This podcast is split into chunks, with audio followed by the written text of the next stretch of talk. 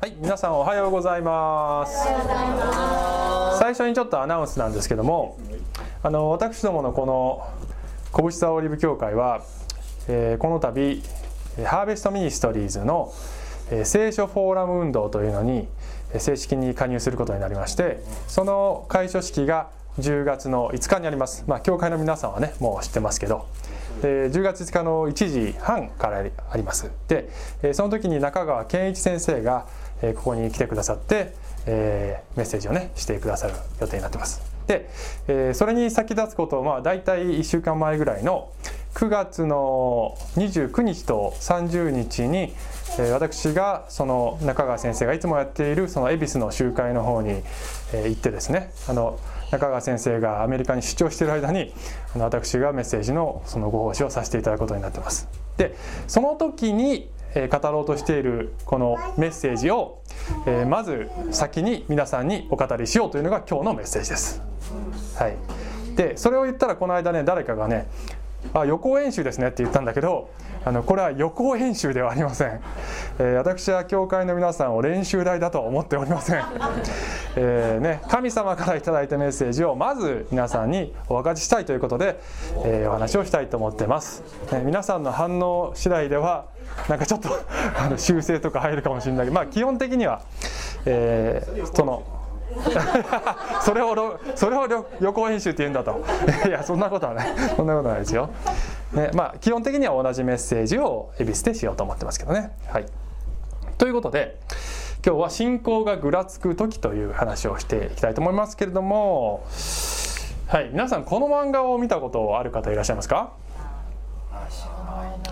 一人ぼっちの宇宙戦争読んだことがあるという方い。ないいないんだね。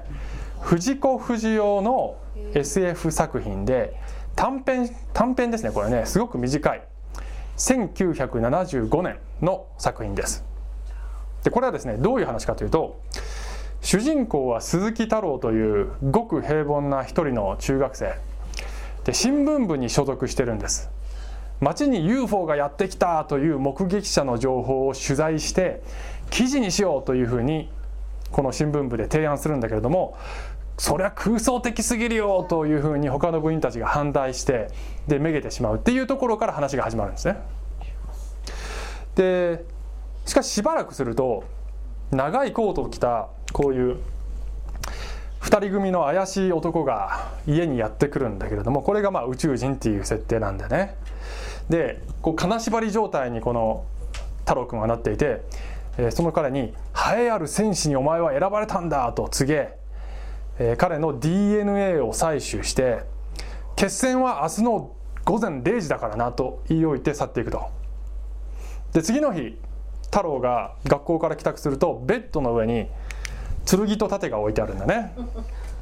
でこれは悪質ないたずらかと彼は思うんだけれども夜の12時になると世界中の時間が止まって太郎だけがこう動く動いてるっていう状態になるわけ。でどこからともなく声が響いてきて「さあ戦え地球の戦士よ!」って言ってくるの。お前が地球の代表の戦士なんだぞと。そして我々ハデス星の代表と戦うのだ。ハデス星だよ。これ多分聖書から取ったと思うけどもあの死死んでいくところハデス星ね。ハデスじゃなくてハデスね。死んでいくとこハデスって聖書ではね言われてるね。で宇宙の国際法で星と星との全面戦争は禁じられているのだと。だから大闘士を立てる。代わりに戦う戦士と書いて大闘士を戦うを立てる。お前が負ければハデス星が地球を征服することになると。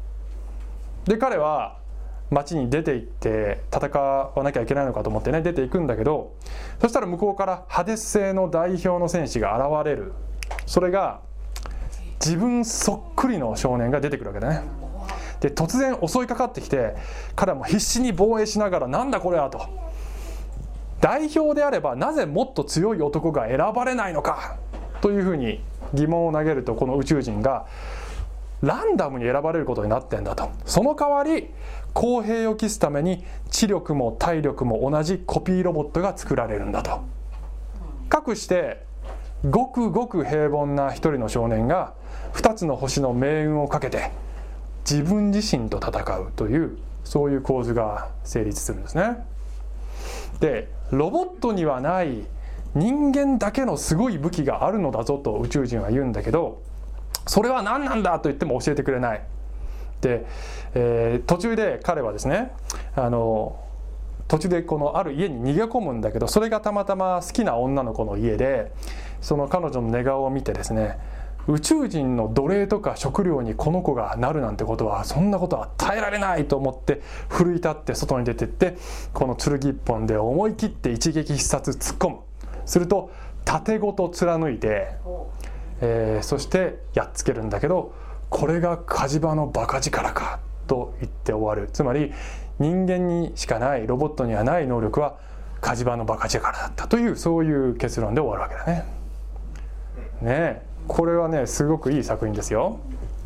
でこれはですね私に言わせると私たちが直面する信仰の戦いにすごく似ているところがあると私は思っておりまして神を信じるか信じないかという戦い。自分の中にある疑いというものとの戦い。神を選択して生きるかそうでないものを選択して生きるかというこの内面の戦いに似てるなって思うんです。でこれはしばしば孤独な戦いになることもあるし苦しい長期戦になることもあります。でしかしながらこれはですね自分の中だけで完結している戦いに自分では思ってるんだけどそう見えるんだけど実はこれは2つの宇宙的な勢力の壮大な戦いの代表選手としてあなたが戦っているんだという側面がある。と言っても私は今日宇宙人の話をしようとしてるのではありません。ね、スター・ウォーズではありません。それよりももっと高次元の霊的な戦い神とサタンの戦いの話をしようとしてるんですね。えー、ということで今日の話はこういうねえー、メインポイント結論で話したいと思います。あなたは神の戦いの大闘士である。ちょっと漫画から あの言葉を借りてますけど大闘士である。ってね、えー、そういうイメージをぜひ持ってくださいねという話ですね。でね聖書箇所を開く前に実は代表選手による戦いというそういう概念が聖書には結構いくつも登場します。ね、例えば今の漫画の話とそっくりな2つの陣営から1人ずつ代表を出して戦うっていうそういう話あります。わかりますか？わかる人。ん？あ意外と難しい？はいそうですね。ダビデとゴリアテです。イスラエル軍とペリシテ軍両方から1人ずつ代表出して戦うでしょ？でダビデは神様への信仰によって勝利するでしょ？それを私たちはあの霊的な真理がそこにあると思って適用してねあの生活信仰生活を送るということもしますよね。そういうことなんですよね。あるいは聖書では最初の人アダムね全人類の代表ですアダムは。でこの一人の人の敗北によって地球全体がハデスに支配されてしまったんですね。ちょっと漫画にかぶせてますけど。死に死に支配されたんです。世界中が。そして第2のアダムと呼ばれているイエス・キリスト。この方も同じく人類の代表として完全な信仰を全うすることでハデスに対する勝利を得たというふうにね書いてますよね。でですねあの今日の箇所を取り上げていく箇所は今日の箇所も明らかに神と悪魔の双方から代表選手に選ばれた男の話です。はい、ということで「呼ぶ記」を読んでいきますね。はい、呼ぶ記です。ねで、えー、ちょっとね聖書を開く前にねあのまず呼ぶ記の情報ですけど呼ぶという人物いわゆる族長時代の人って言われてます。族長っていうのはアブラハムとかねイサクとかヤコブ。だから今から言うと4000年前ぐらいの人ってことですね。でこの話まるで演劇の脚本のような話なのでこれは作り話だという人もいるんだけれども聖書では他の箇所でヨブを実在の人物としてとあの紹介してるんです。なのでこれは実話だと理解しなければもう大きくそこから的を外し外してねメッセージを受け取ることになります。はい、で一章始まるところでヨブはもう道徳的にもそして信仰的にも非常に正しい人であったというところから始まるそして物質的にも非常に豊かでしたというところから話が始まるわけですね。で一章の6節に行くとあの場面は一転して天井の場面になります。そこからねちょっと今日は読んでいきますね。はい。ヨブの一章の6から12です。ある日神の子らが主の前に来て立った時サタンも来てその中にいた。主はサタンに仰せられた。お前はどこから来たのか。サタンは主に答えていた。地を行き巡りそこを歩き回ってきました。主はサタンに仰せられた。お前は私のしもべ呼ぶに心を止めたか。彼のように潔白で正しく神を恐れ悪から遠ざかっている者は一人も地上にはいないのだが。サタンは主に答えていった。ヨブはいたずらに神を恐れましょうか。あなたは彼とその家とその全ての持ち物との周りに柿を巡らしたではありませんか。あなたが彼の手の技を祝福されたので彼の家畜は地に増え広がっています。しかしあなたの手を述べ彼の全ての持ち物を打ってください。彼はきっとあなたに向かって呪うに違いありません。主はサタンに仰せられた。では彼の全ての持ち物をお前の手に任せよう。ただ彼の身に手を伸ばしてはならない。そこでサタンは主の前から出ていった。で、えーね、この天井の舞台ですけれども神様とそして天使たちがたちが集まっているところになぜかサタンが入り込んでるわけだね。で神様は唐突にヨブについて語り出す、ね、誇らしげに呼ぶほどの人を見ないだろうというふうにねサタンに自慢し始めるわけですね。でサタンはそれはあなたが彼をリッチにして甘やかしてるからでしょ、神様信じたらいいことばっかり起こるって思ってたらそりゃいい子でいるわって挑戦するわけだねそういう言葉だ、ね、そういうことですよ要するにね。だから持ち物を取り去ってみればいいですよ。そしたらあなたに向かって呪うに違いありませんって言ったね。でこの言葉がキーワードでヨブが神を呪うかどうかというところがこの勝負のポイントなんですね。そしたら神様がじゃあそこまで言うなら好きにしたらいい。ということでこの後サタンは出ていって一日のうちにヨブの財産もしもべたちも10人の子供たちも奪ってしまうのですね。ね財産はともかく10人の子供を一度に失うってねどんな感じでしょうかね、えー、しかしながらあのサタンにも多少は憐れみの心があって優しくて献身的な妻だけは残してくれました。ということなのかどうかは先を読めばわかるんですね、えー、妻以外は全て失うんですけれどもその時彼は何と言うかというと、まあ、有名な言葉ですね、えー、私は裸で母の体から出てきた。また裸で私は賢に帰ろう。主は与え主は取られる。主の皆は褒むべきかな人生順調な時も最低な苦しい時も私は神様を褒めたたえる。と彼は言ったわけですね。でこの後2章に入っていくとまた舞台は天井になっていてここからもう口頭で説明していきますけども。で神様がサタンにまた「もうどうよ」と、「見た?」っていう感じで。彼は己の誠実を固く保っているっつって。神様かなりここエキサイトしててね。呼ぶちょっとすごくない？みたいな感じでこうサタンにまた語りかけるわけですね。ヨブの信仰は神のご褒美に左右されてないだろうと。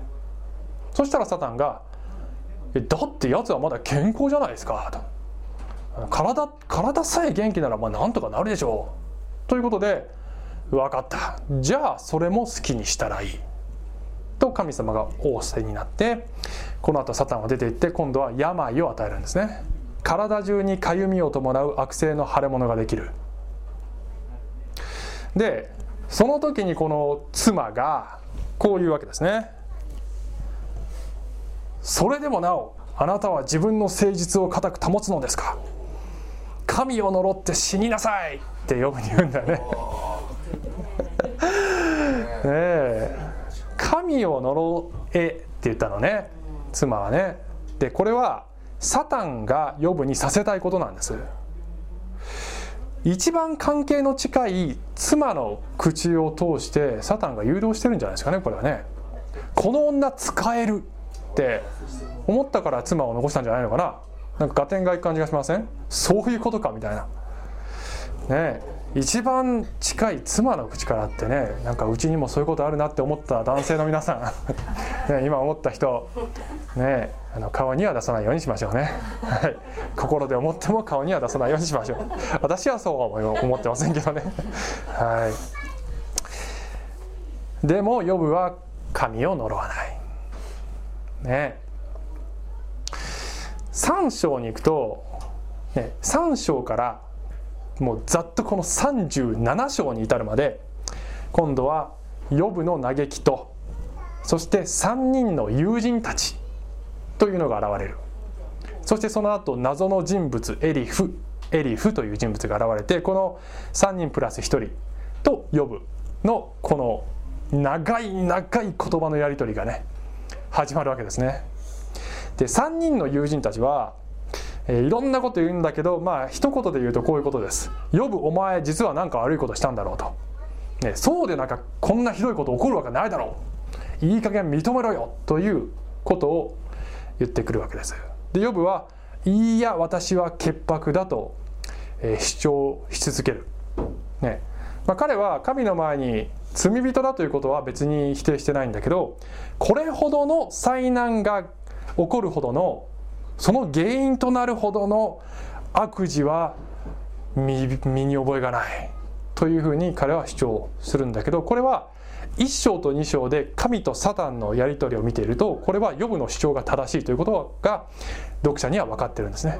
ヨブが苦しみに遭うのは彼が悪いことをしたからではないということを最初に最初に読者は知らされてるんです。でこの延々と続くやり取りの中でヨブはなぜこんなことが起こるのか苦しみはなぜ起こるのか、ね、苦しみの意味を問い続ける。そして悩みと疑問を神に向かってぶちまけていくと。もう冒涜すれすれのことまで言うんだけどこの体当たりで神にぶつかっている姿はこれは実は底辺に神への信頼がないと実はできないことだと私は思っているんですね。そして悪魔が求めているこの神を呪うっていうところには落ちそうで落ちないんだね。ねもうギリギリかなっていうところまで行くんだけど落ちないんだそこまで。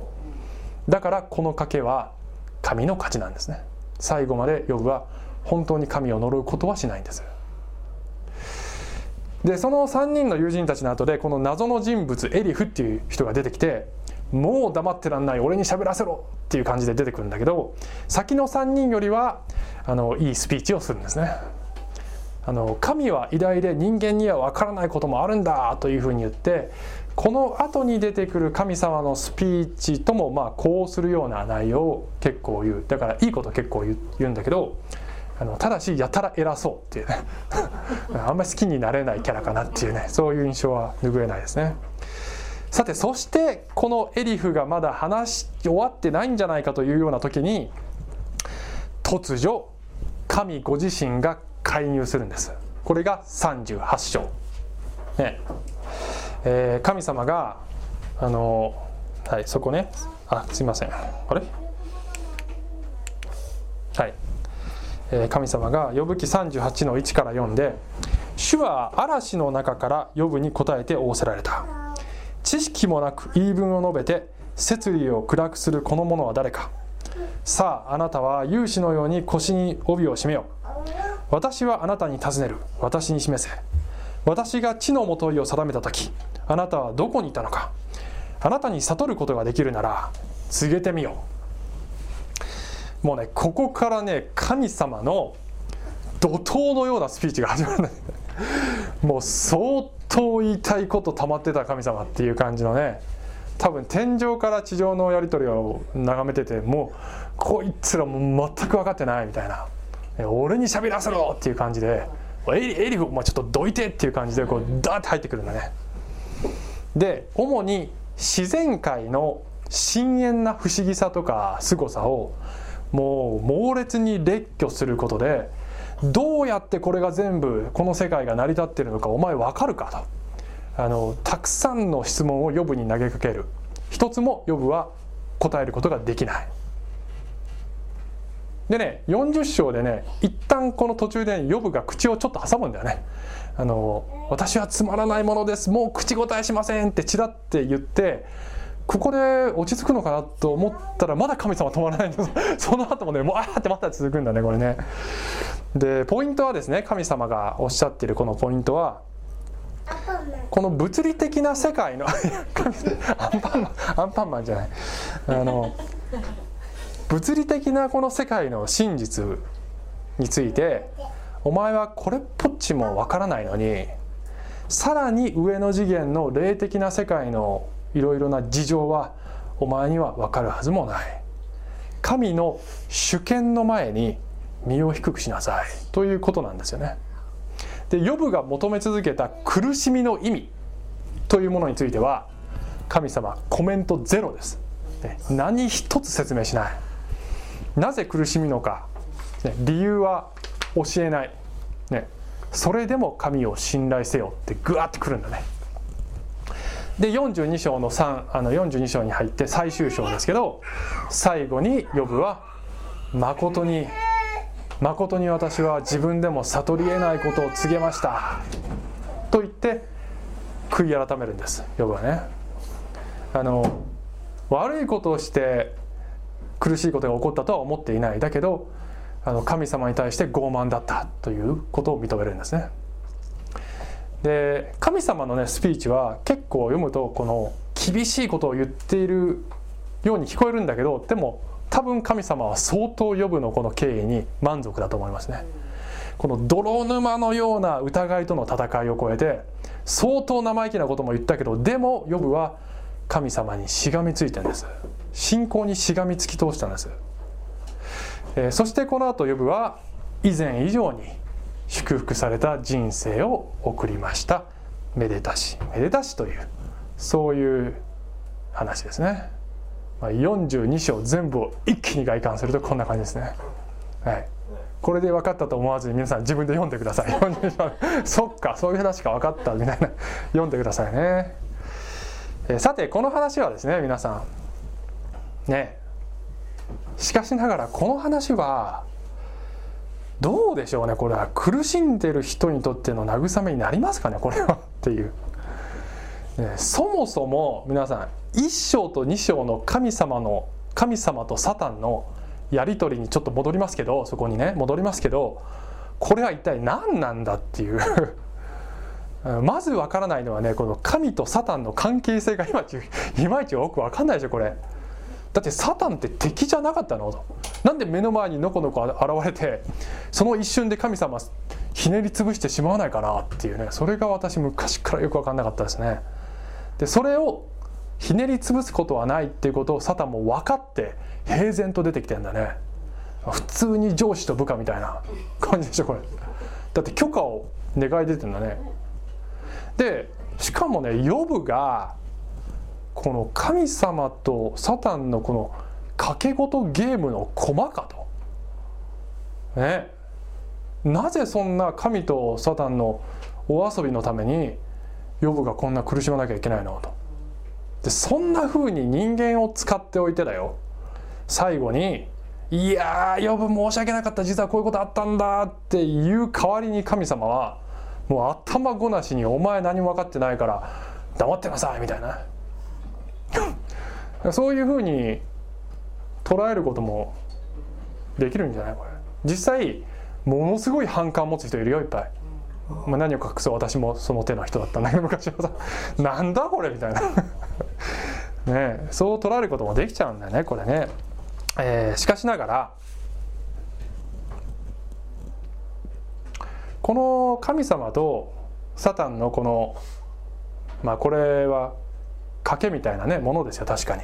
けどそれはお遊びでもゲームでもないっていうことを理解しなきゃいけないですね。でそれを理解するためにはあの創世記との絡みでこの呼ぶ記を理解する必要があ私はあると思っているんですね。で、えー、ちょっとね創世記のですね皆さんよくご存知の、まあ、3章にですね、えー、有名なこのアダムとエヴァの話が出てきてでまあ蛇を通してサタンがね誘惑しますよね。そこちょっとだけね見たいんですけどね。3章2から4だけちょっと抜粋しました。女は蛇に言った。私たちはそのにある木の実を食べてよいのです。しかしそのの中央にある木の実について神はあなた方はそれを食べてはならない。それに触れてもいけない。あなた方が死ぬといけないからだ。と仰せになりました。そこで蛇は女に言った。あなた方は決して死にません。神様は木の実を食べたら死ぬぞ。絶対死ぬぞって言ったんだけどサタンは死なないよって言ったんですよね。つまり神は嘘をついているんだよって言ってるんです。神の言葉を疑えというふうに言ってるんですね。でここでアダムとエバが面している選択は何かというとこれはねあの彼らは死にたかったわけじゃない。あの命か死かを選んだわけじゃないんだ本人たちの意識としては。彼らは神の言葉を信じるかそれとも疑うかという選択がここで問題になってるんですね。で皆さんご存知のようにあの彼らは神の言葉を疑ったということになるわけですけどそして堕落していくんですけどね。ところでねこれサタンが人間を誘惑している時している時神様は何してたんだよこれね。神様どこにいんのこれ。昼寝してる？神様は。ね神様の隙をついて悪魔がさって忍び 込んだ？っていうこと？ね隙があった神様には。神様は知ってるはずです。これ起こってること。でしょ？そうじゃないとおかしいでしょ？そして神が知っているということをサタンも知っているはずです。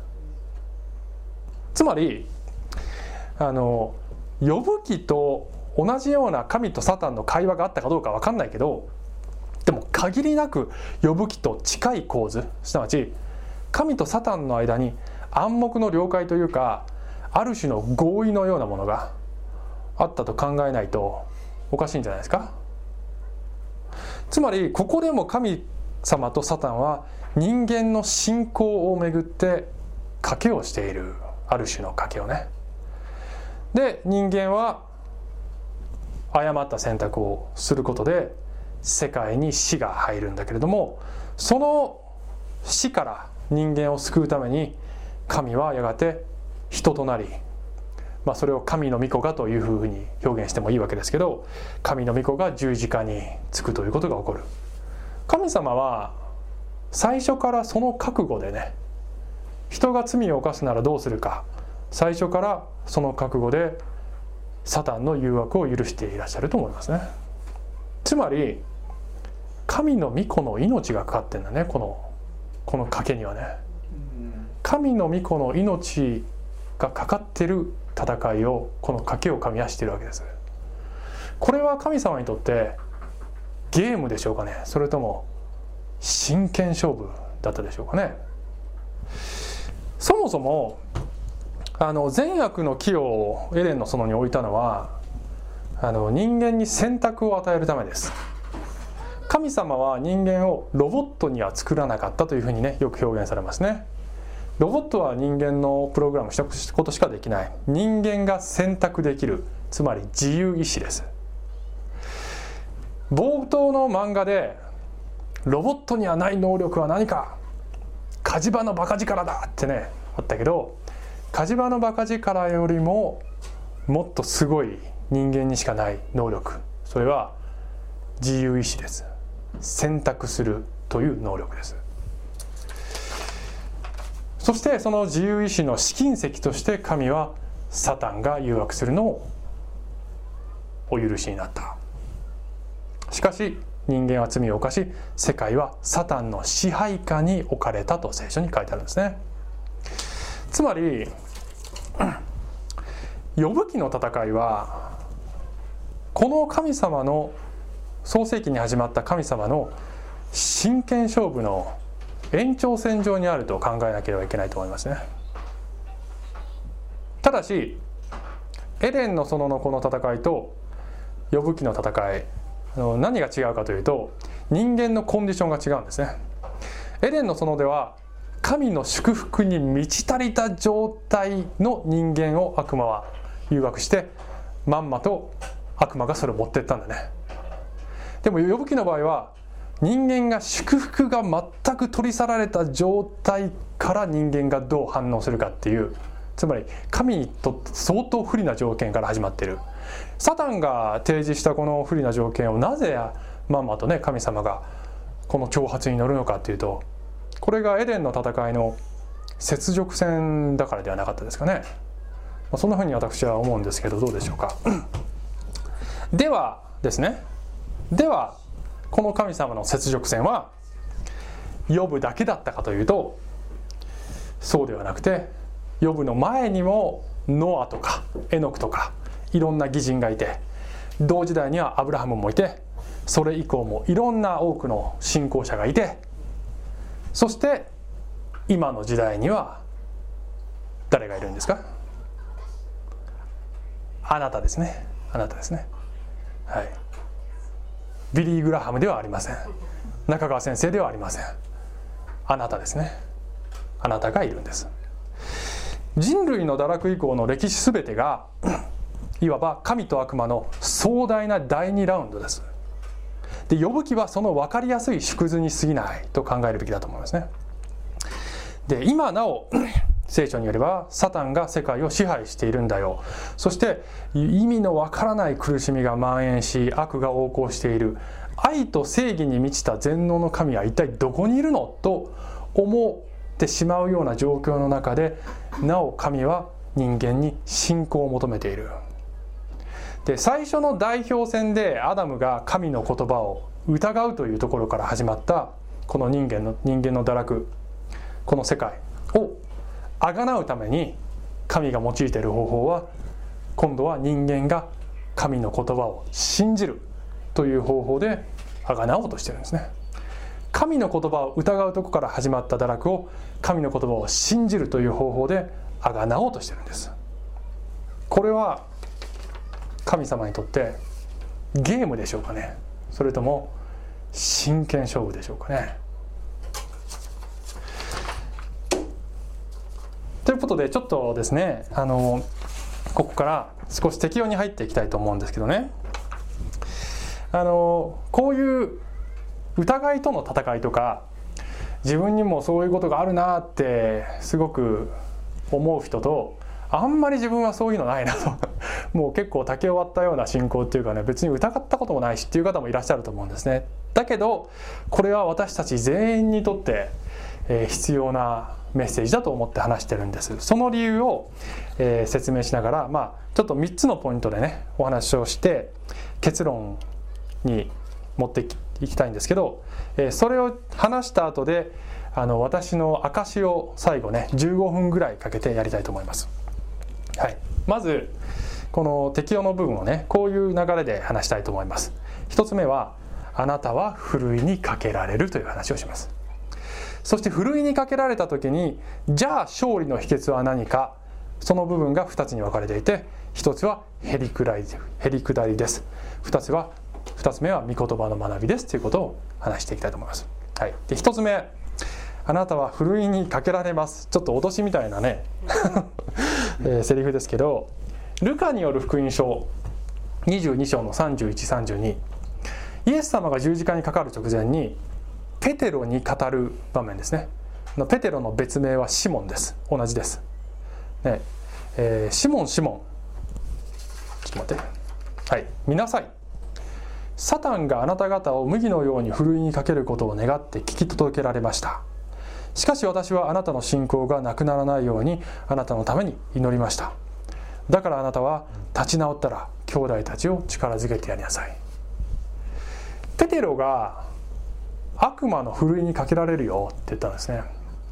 あの麦をふるいにかけるっていうのはどういうことかというと収穫した麦に圧力かけてぐちゃっと潰す。そしてそれを空中に散布すると風が吹いてもみ殻と実を切り離す。もみ殻だけバーッと風に吹かれて流れて食べられる実の部分だけが落ちてくるっていうね。そういう切り離す作業。これがふるいにかけるですね。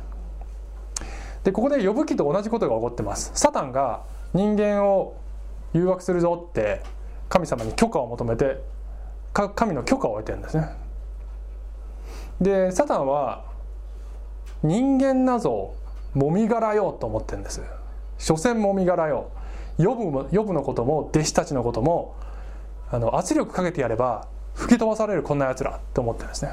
神はいやこいつらは身が残る。そういうやつらだ。って思ってるんですね。ここに賭けがあるんですね。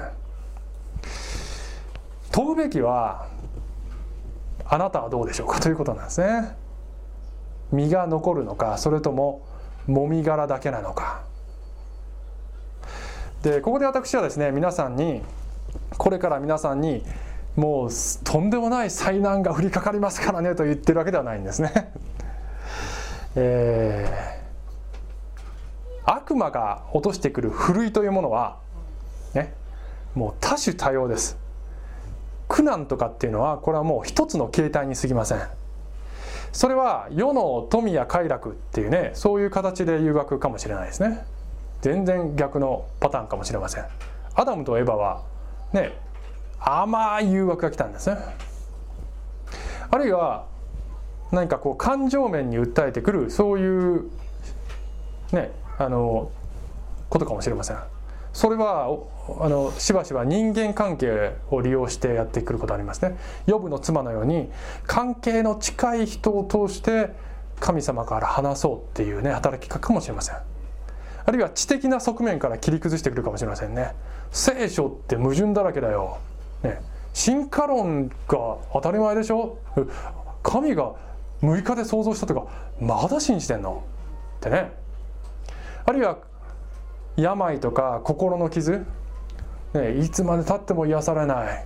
神様祈りも聞いてくれないじゃないか。おかしいな。あるいは自分じゃなくて周りの人に対する悲劇であるとか世の中でたくさん起こっている悲劇と悲劇を見るともう愛の神様なんか信じられないというような声かもしれない。あの私はねこういうふうにこう時々表現しておりまして信仰の選択というものはですね皆さんまあ、整理するとねこの2つのバランスで決まるっていうふうにね思ってるんですね。あの天秤の上に片や、えー、信じる理由もう聖書って本当素晴らしい。イエス様の救いこれも本当感動するっていうね信じる理由がいろいろあるとする。一方でさっき言ったようなサタンが投げてくるいや聖書なんか信じるのは愚かだっていうようなそういう要素がいっぱい降りかかってくる。で信じる理由の方がより重くてこちらが下がれば信仰の決断をすることができるかもしれないけれどもそれよりも勝る勢いで「いや聖書はおかしいよ」って思ってしまうとそちらがグッてきてそして間違った歩みになってしまうかもしれない。というふうにねあのそしてそうなると信仰が後退したり悪い場合はもう信じないというようなこともありえるわけですね。戦いに勝つには信じない理由の方を軽くするもしくはなくすそして信じる理由の方を重くするしかないというふうに整理できると思ってるんです。でそこでじゃあ勝利の秘訣は何でしょうかというこのね2つ目のポイントに入り入るんですけど、えー、1つ目のへりくだりという方が信じない理由を軽くする方法なんですね。こんがらがってから 信じない理由を軽くするにはへりくだることですってことです。でここで言いたいへりくだりということはどういうことかというと私は人間に過ぎぬのだ神についてわからないことがあるのは当たり前なのだという前提に立つということですそれがヨブが経験したことです。ヨブ最後にこういうふうに言ったんですね誠に私は自分で悟り得ないことを告げました。自分でも知り得ない不思議をっていうふうにね。ヨブがわーってこう討論の時に陥った過ちは神についてとか世界についてとか苦しみについてとかもう全部理解できなかったら信じらんないよ。神様説明してよという態度。神様はそれを傲慢だというふうに言われた。でも神様はその通りです。私は人間に住みに来すぎない。わからないことがあるのは当たり前だという前提に立つと悪魔が疑いの種をガンガン投げてきた時にそれ全部スルーできるんですね。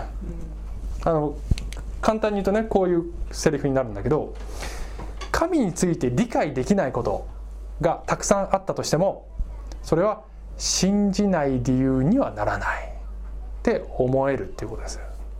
でこうなると強いんですね。である人はいやそれは思考停止でしょ。っていう人もいるんですね。だけど思考停止じゃないんです。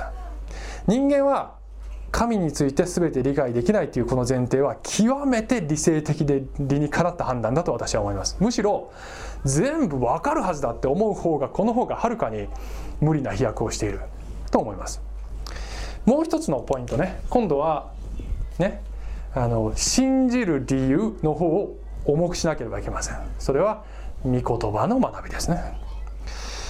えー、御言葉を信じるか否かが勝敗を決するのであればその御言葉がいかに信頼に足るかということを骨の髄まで浸透させていれば強いんですただしあの時々クリスチャンが陥ってしまうのはもうただ知識だけが増えていくっていうそういう学び方ですね。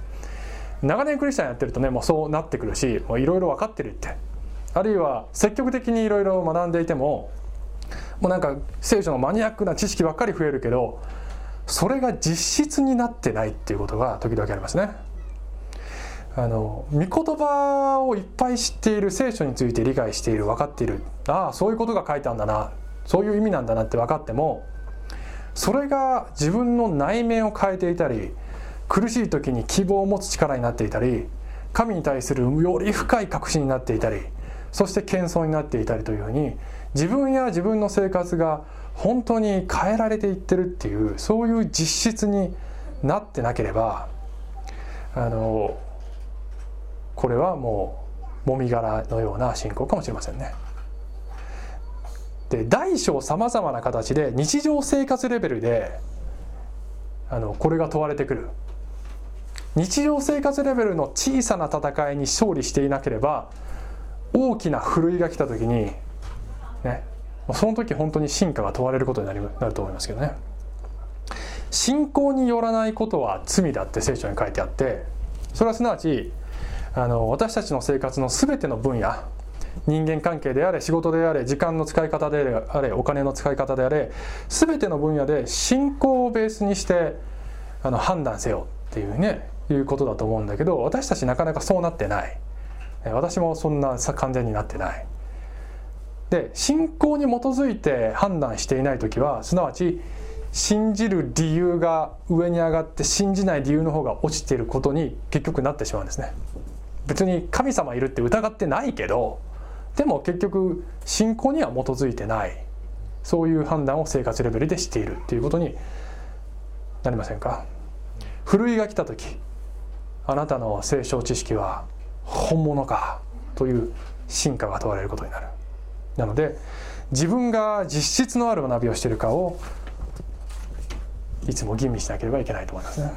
はい、ということで今喋ったこの1と2と2の中の1つ目と2つ目これ全部今から私が語る自分自身の証に全部関わってくることなんですね。ということで今から15分かけて すみません長いですけどあの与えられてる奉仕の枠が1時間なので 1時間で作ってあるんですこのメッセージをねすみませんいつも以上に長いですけどね、はい、ちょっと15分かけて私の進行遍歴をねざっとちょっと分かちたいと思うんですけどね。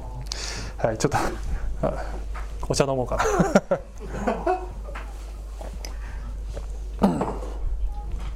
私は母がクリスチャンだった関係で幼い頃から教会に通っておりました。で小さい頃からもう本当に信心深いガキンチョ。ね。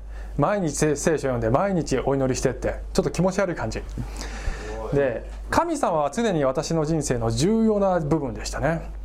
でよくねティーンエイジャーになると信仰を離れるっていうパターンがあるらしいですけど私逆でもう高校生になっても熱心に教会に通っていたし学校の友達にもよく伝道してで救いのためにねいつも祈ってました。大学生になってあの学生伝道のねサークルに入るんですけれども、えー、キャンパスクルセイドっていうねサークルでした。でますます伝道熱心になって、まあ、同世代のクリスチャンたちとねあの一生懸命伝道してたんですよね。で自分の働きを通してですねきっとこの学内にそしてやがてはこの日本にリバイバルが起こるんだという希望を持ってそう信じて日々働きをやってました。しかしながらね人ってそう簡単には救われない。伝えても伝えても祈っても祈っても友達も救われないよ誰も。3年生ぐらいになるともう相当に疲弊してましてね。あのなんだこれはと。なんで神様祈りに応えないかな神様働いてるかそもそもっていうね。そういう疑問がもうなんかすっごい心に湧いてきたんですね。でそんな頃にある新入生のクリスチャンでない男の子と出会うんですけどこの男の子はですねこのクリスチャンのサークルが主催した伝道集会に来てくれてであのアンケートにですね答えてくれたんですね。あのそこに「イエス様を受け入れましたか?」っていう問いがあってチェックボックスを入れチェチェックしてくれてたんです。ともさん。ありがとうございます。はい大丈夫です。はい。あのチェックしてたんです彼が。イエス様を受け入れたって。で私フォローアップの電話をしてえ福音を改めてきちんと説明したいんでカフェテリアで会いませんか？っていうふうに言ったんですね。で会ってさどんな素直なもう鳩のような可愛い新入生が来るかなと思ったらもうこいつが手強い手強い。福音の説明をするでしょ。そしたらねむっちゃケチつけてくるんだね。あれ？この人イエス様を受け入れたって書いてなかったっけ？って。ものすごい動揺した。でしかも頭が切れて鋭いツッコミ入れてくんだね。で私たちたちになりましてでも上級生だし動揺を蹴取られまいとなんとか微笑みを絶やさずに頑張ってで3年生だからねもうそれなりに聖書分かってる理論理論武装できてると思ってるわけ。だから一生懸命説明した。だけどあの彼に論破されました、ね、彼は彼に軍配が上がった感じになった。プライドガタガタ。信仰グラグラ。ね、人は救われないし祈りは聞これ聞これ聞かれないばかりかもういろいろ突っ込まれてみれば聖書って分かんないことばっかだなってことに改めて気づいた。そもそもこのキリスト教ってやつは本当に真実なのかというふうに一度崩れ始めるとねもう何もかも崩れてきたんだね。今まで人生かけて信じてきた何もかもが分からなくなってしまったんです。私に対するふるいが始まった瞬間でした。でそういうことが起こったすぐ後に交換留学でアメリカの大学に1年間留学したんですけどもうね精神的にものすごい病んでた。今まで信じてきた人生の土台がもう崩れそうになってる状態で猛烈な虚無感ともう恐れとあらゆることに対する不安とそして猛烈な孤独に苛まれた状態でアメリカに渡ったんだね。生きている意味が全然分からなかったんですね。で政治学専攻だったんだけど全く興味を持てないその勉強に多大な時間を投じなければいけない。でも生きてる意味も分かんない。なのになんでこんなことしなきゃいけないのかということでその状態が拷問以外の何者でもなかった。で頭の中死ぬことばっかり。もう死にたい死にたい。どうすれば誰にも迷惑かけずに事故に見せかけて自殺できるかなってそんなことばかり想像してました。もちろん聖書は一生懸命読んでましたね。読めば読むほどますます分かんなくなる。特に旧約聖書最悪、ね、もうどこどこの民族を整絶せよとかさ何なのこの神様、ね、信じろっていうか無理でしょっていうね。で一生懸命ねお祈りしますよ。神様あなたが本当に本物だというのであればもうどんな方法でもいいからそれを確信させてくださいと。何でもいいです方法は。私の中で本当これ真理だって分かるようにさえしてくれればいい。それをしてくれないんだったら頼むから殺してくれ。って真剣に乗ってたんですね。とにかく真理が知りたかったんです。真理がはっきり分かるんであればもう何もかも失っても構いませんって祈ったんです。持ち物も友達も学歴もそして健康を奪われてもいいです。もしそれで真理が分かるというのならば。って祈ったんですね。で後になってこれは見事に叶えられてしまうんですけどね。この祈りはね。ねもう軽はずみに祈らない方がいいよね。これ。聞かれちゃうからね。そこかみたいな。やっと分かったみたいなであのあのねはいそれでね。でアメリカのね大学の授業はね全部全部終わってで日本に帰るまで2ヶ月間猶予があったんですね。でこれをチャンスとばかりにアパートにこもってで聖書を最初から最後まで丁寧に一気に読んだんですね。そしてあの思った疑問を全部ノートに書き出していった。それがこの時々私のメッセージに登場するこのノートね。ここにぎっしりもう何が聖書は変化っていうことをぎっしり書いてあるんだね。あとあのその時の私のこの悩み苦しみ葛藤を全部ここに綴ってあるんですけどもぎっしりね。今読んでも結構鋭い質問わーって書いてあるのね。で、えー、すごい考えが整理されたんだけどだけど答えが見つかったわけじゃなかったんですね。そして帰国してから今度は私はあの頭で考えて分かんないんだったらね何か体験したいと思ってカリスマ的な集会にねそういう集会をはしごするようになります。いわゆるペンテコステ系のねあの奇跡の集会とかさそういうのをあのあっちでこんなのあっちでこんなのって知るたびにいろんなとこに行きました、ね、何か体験させてくれよ神様と。自分に奇跡が起こるように。威厳威厳でもいい威厳威厳くれみたいなね。でも威厳はくれないばかりかまあ奇跡が起こらないし自分にはね。で集会の中で奇跡だ奇跡だって言ってるのもどうしても僕には奇跡に見えなかった。本当に誰かが癒されてるっていうもう旗から見ても分かるようなものを見たことがない。でこれはですね私があの今ペンテコステのムーブメントを否定してるってわけじゃないんですね。あの神様が奇跡を起こすそういうこともあのあるかもしれないしそういう習慣もあるかもしれない。私がたまたまそういうところを見なかっただけかもしれない。だから主観ですけどでもその時の私はもう本当にそれ全部インチキに見えたね。すっごくうさんくさいものがもういっぱい混ざってるように見えたんですね。癒されてもいないのにあこれは奇跡だ癒されたって大騒ぎしてるだけみたいなそういう集会がいっぱいあったの。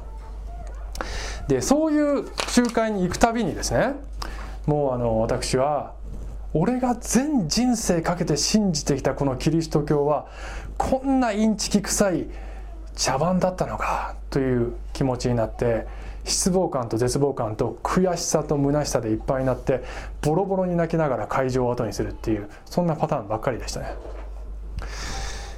でもうカリスマ的な集会はこりごりになってしばらくしていかなくなるんだけど、まあ、この後もですね私のこの信仰の葛藤は長く長く続くんだね。もう本当にあの最初の漫画のね自分との戦い。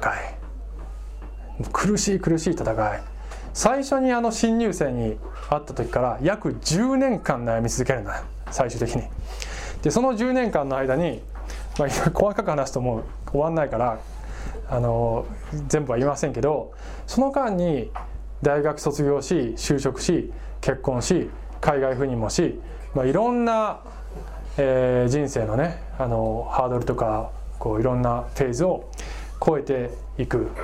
で表向きには教会にもちゃんと行って奉仕もやってお祈りもするしなんかリーダー的な役割もやったりして。でそれはですねあの偽りの姿を演じていたのではなくてあの信仰を完全に失ってるってことじゃなかったんだね。ちゃんと半分は信じてるんです。それは偽物じゃない。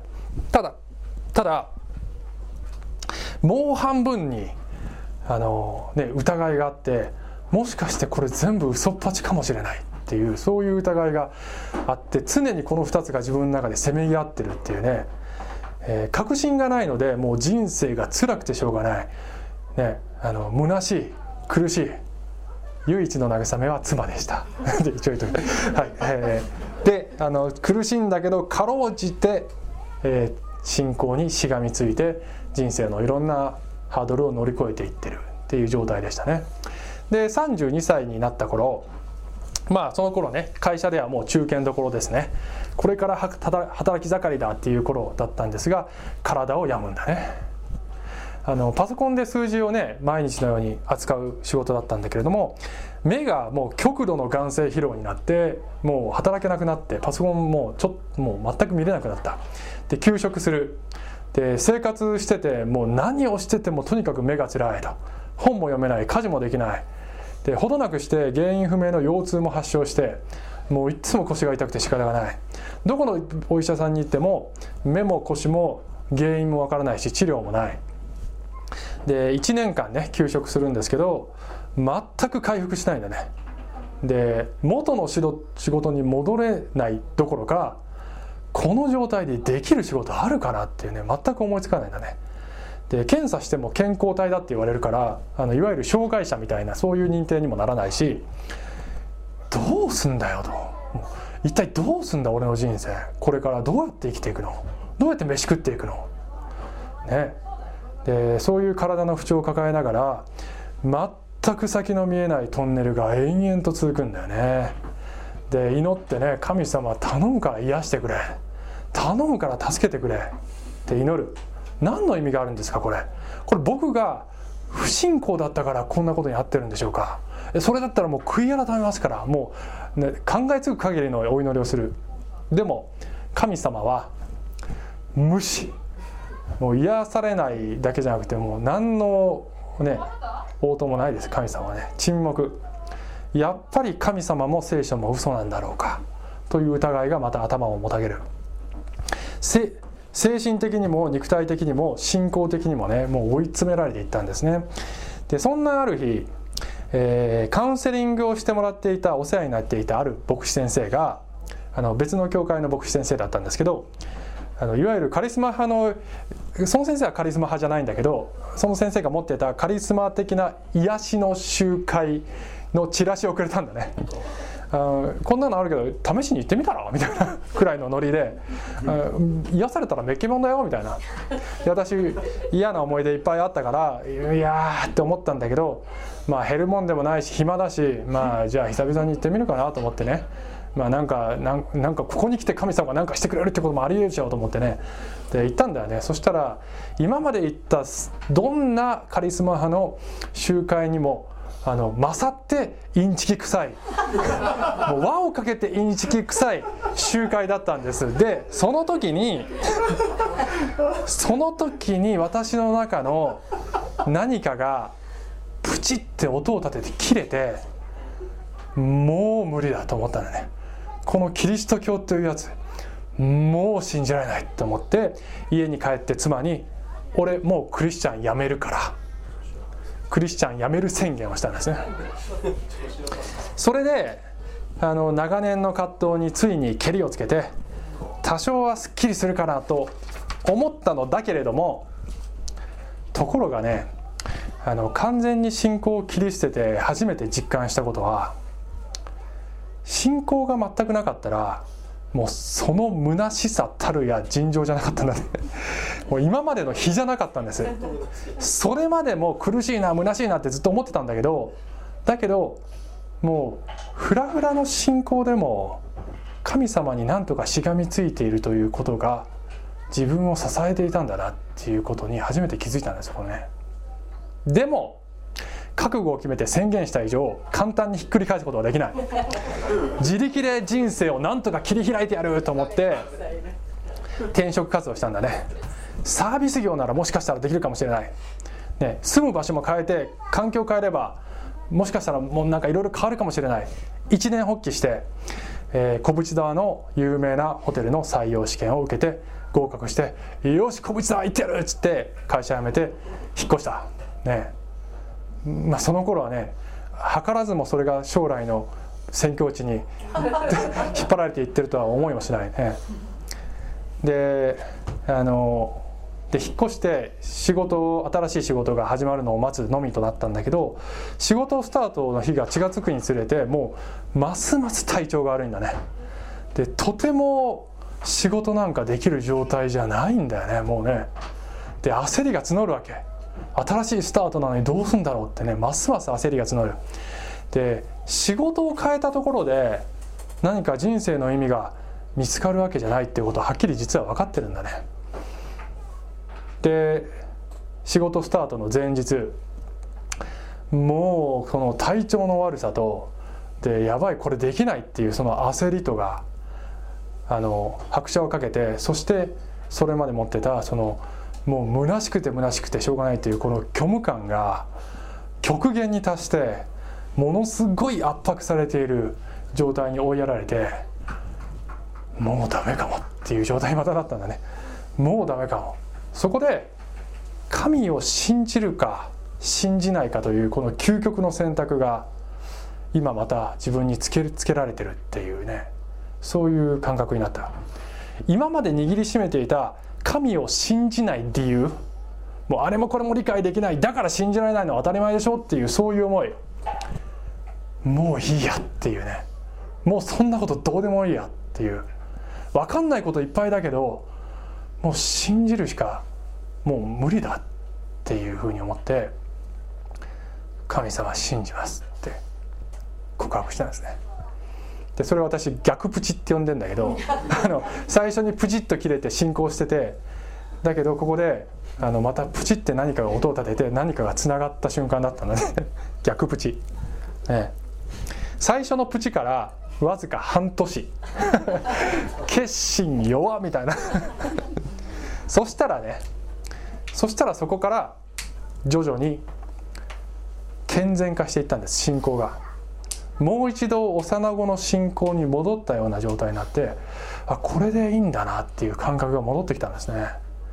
そしてあの仕事も体調もね苦しいままなの。だけど少しずつその傷ついた霊が回復していってる感じがあったんですね。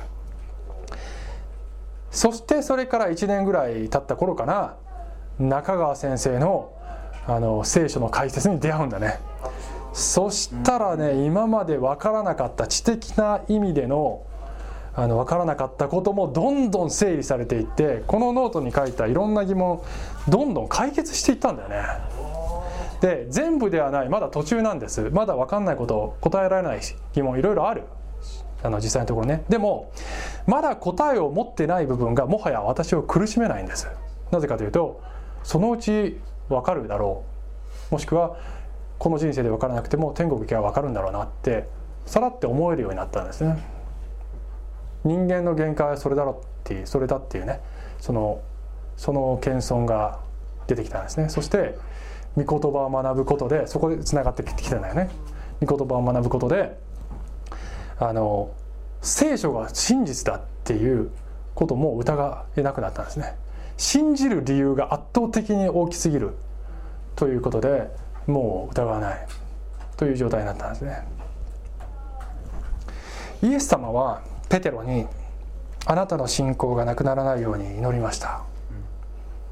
立ち直ったら兄弟たちを力づけてやりなさいってね言ったんですね。イエス様は私のためにも祈ってくれたんですねきっとね。私もイエス様イエス様なんか知らないって言った人間なんです。でも今はイエス様本物だ聖書本物だって確信できている。これは神の恵みですね。神の恵みによって私はここに立ってる。そして立ち直ったので兄弟たちを力づけるということに人生を捧げようと思って今この仕事やってんですね。はいお祈りします。愛する天の神様私たちが本当にいろんな葛藤を通ることあります。悪魔がふるいにかけてくることを誰の人生にも起こりうることです。どうぞ神様しかし私たちが本当に御言葉によって強められまた謙遜になり、えー、このふるいを通るかもしれないけどその後に神様が喜ばれる本物のその実質の部分身の部分が残っていくような信仰者となりますようにどうか強めてください。イエス様の名前によってお祈りします。アーメン。小淵沢オリーブ教会には聖書の言葉を多くの人に届けるためのさまざまなビジョンがあります。あなたもこの働きに参加してみませんか？献金はこちらのアドレスにて受け付けています。口座振込またはインターネット送金サービスに対応しています。